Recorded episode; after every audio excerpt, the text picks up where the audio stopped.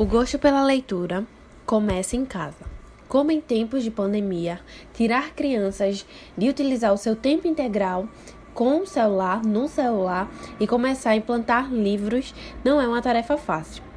No mês de setembro de 2020, foram divulgados os resultados da quinta edição da pesquisa Retratos da Leitura no Brasil, realizada a cada quatro anos pelo Instituto ProLivro e foi percebido uma perca de 4,6 milhões de leitores em comparação com 2015 e 2016, e do aumento de tempo que os brasileiros passam em média com atividades digitais, com redes sociais e serviços de streaming. O nosso podcast de hoje é sobre a importância dos novos pequenos leitores. E convidamos Tamires Queiroz que é formado em fisioterapia com ênfase em pediatria e neurologia, com especialização em psicopedagogia clínica e institucional, mestranda em psicologia na TCC, pós-graduanda em psicanálise, docente de pós-graduação na área de educação inclusiva, psicopedagogia, psicomotricidade e áreas afins. E também auricular computista. Olá, pessoal antes de responder todas essas perguntas, que eu achei super interessante o tema que foi adotado para esse podcast, eu venho agradecer bastante o convite de vocês. Muito obrigada e vamos fazer ciência. Quando falamos da prática de leitura, iniciar logo na infância, qual é a importância? É de suma importância estimular um processo de leitura, realizar um processo de leitura na educação infantil. Principalmente aí, alguns pais chegam para mim e perguntam: "Mas meu filho não sabe ler. Como você fala de leitura nesse momento?" É o processo de quem lê e de quem escuta. É, é muito importante esse momento, porque a gente começa a estimular umas questões cerebrais que desenvolvem nessa criança o imaginário, que pode desenvolver nas, na criança é, atividades do dia a dia, né? Pode aumentar esse processo de compreensão com a realidade. Ela, você pode desenvolver as questões emocionais. Então, tantas coisas podem ser trabalhadas nesse momento de, de leitura, nessa primeira infância, que pode desenvolver um ser sócio-crítico. É, e aí a gente precisa cada vez mais trazer esse momento, fora a interação de família né, com essa criança. Então é muito importante esse momento. Se a criança for incentivada logo no início da vida, essa prática torna-se presente na sua vida adulta? Sim. O comportamento que é introduzido nessa criança, né, principalmente esse processo de leitura prazerosa, dessa leitura encantadora, dessa leitura mágica, é, nessa leitura em volta de muito sentimento, consequentemente, essa criança vai aderir esse comportamento mais adiante. Pois todo o processo de aprendizagem saudável, ela é realizada através de um desejo. A criança precisa desejar para que ela consiga assimilar antes de qualquer coisa. Então, nesse momento, é muito importante essa criança ir se familiarizando, certo?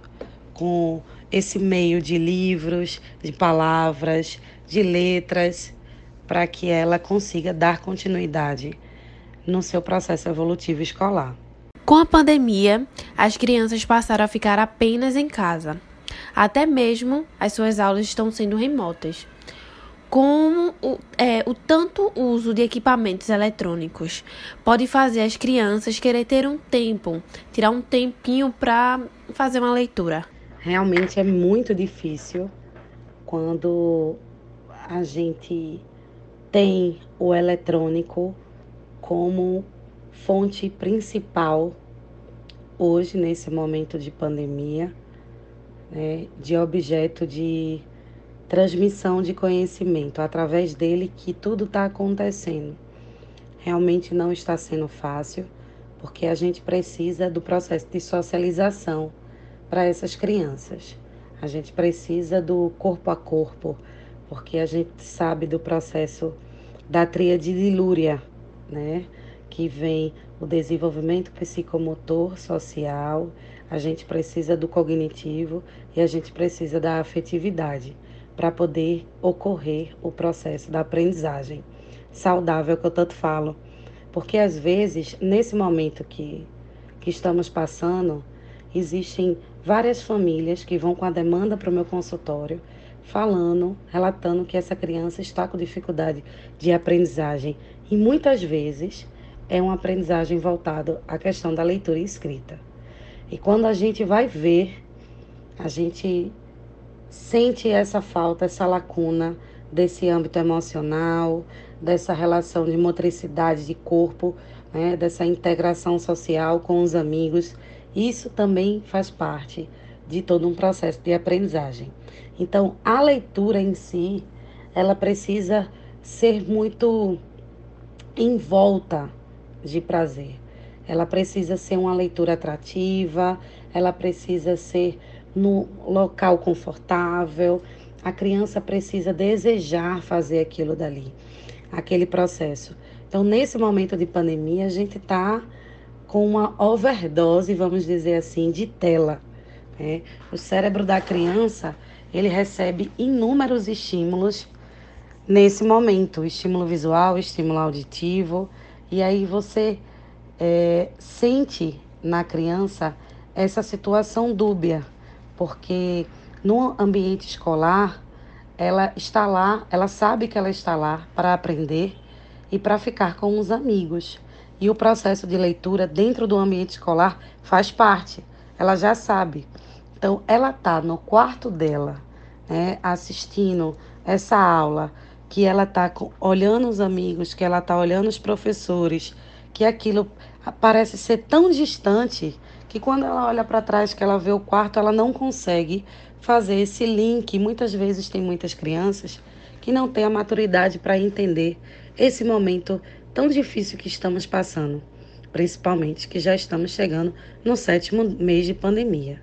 Então, assim, existe, estamos passando por um momento difícil, é, temos que sempre trabalhar esse emocional da criança e nesse momento seria muito legal se a gente trabalhasse leituras né, voltadas a esse momento de superação, a esse momento de conhecimento sobre o que é o coronavírus. É, no consultório eu tenho animar, tenho, anim, tenho objetos né, que simbolizam isso aí, que é uma forma de, de leitura, né, uma leitura mais, mais expressa. Enfim, são momentos muito importantes que estamos passando e que a gente não pode deixar é, de não estimular. Contamos muito com a ajuda dos familiares que é muito importante. Profissionais na área da educação, professores, psicopedagogos, psicólogos, coordenadores, precisamos sempre ter esse contato é, firme com esses pais, essa afinidade com esses pais, para que possamos é, tê-los como fonte de ajuda, né, como parte dessa ciranda, para estimular essa leitura dentro de casa. É através da leitura que temos a possibilidade de ter contato com várias culturas diferentes, saber como um determinado povo se comporta, os, os motivos pelos quais age de forma distinta da nossa. Além disso, compreendemos melhor o outro quando passamos a saber a história da vida que o cerca. E hoje, não apenas com a pandemia, mas o mundo passou a ser bem mais tecnológico. Como fazer para que as crianças não possam perder esse contato com os livros? As crianças desejam, a mente dessas crianças são férteis. Então, precisamos alimentá-las de leituras divertidas. Precisamos alimentá-las de realmente suprir esse desejo que elas tanto têm na imaginação através de tantos estímulos que estão passando agora com esses eletrônicos, com esses canais de youtubers, né? Que a gente vê esse momento que estão reclusos, estão cheios de, cheios de estímulos tecnológicos. Então, precisamos. É, não, a palavra certa não é lutar, precisamos estimulá-las de outra forma, também com prazer. Leituras é, divertidas, leituras atrativas, leituras voltadas ao momento atual delas, que tenham função. Né? As crianças buscam muito essa função. Eu vou ler, eu vou ler para quê? É, ler com qual sentido? A história não é cansativa, a história é legal. Então, assim, é muito importante ter essa participação familiar também nesse processo de leitura, porque a partir do momento que você lê, você já vai conversando sobre o assunto, você já vai debatendo, tem N possibilidades, e aí você estimula várias funções cognitivas, você estimula várias funções cerebrais, né? você estimula a neuroplasticidade, você estimula os neurônios. Então, isso é de extrema importância. Então, levem leituras simples, leituras, livros coloridos, livros que façam parte do desejo desse mundo infantil. E temos vários, né? temos vários. Tamires, eu quero agradecer a sua participação no podcast dessa semana. Foi de extrema importância tá? É um assunto de extrema importância não só para pais, mas para educadores e toda a sociedade. Muito obrigada. O programa Por Dentro do Assunto é uma realização da Rádio Web, vinculada à Semente Comunicação, a agência laboratório dos cursos de Comunicação e Fotografia da Uninasal Recife. O podcast Por Dentro do Assunto foi apresentado, produzido e editado por mim, Ana Pimentel, sob a coordenação da professora Gabriela Saldanha. Até a próxima semana.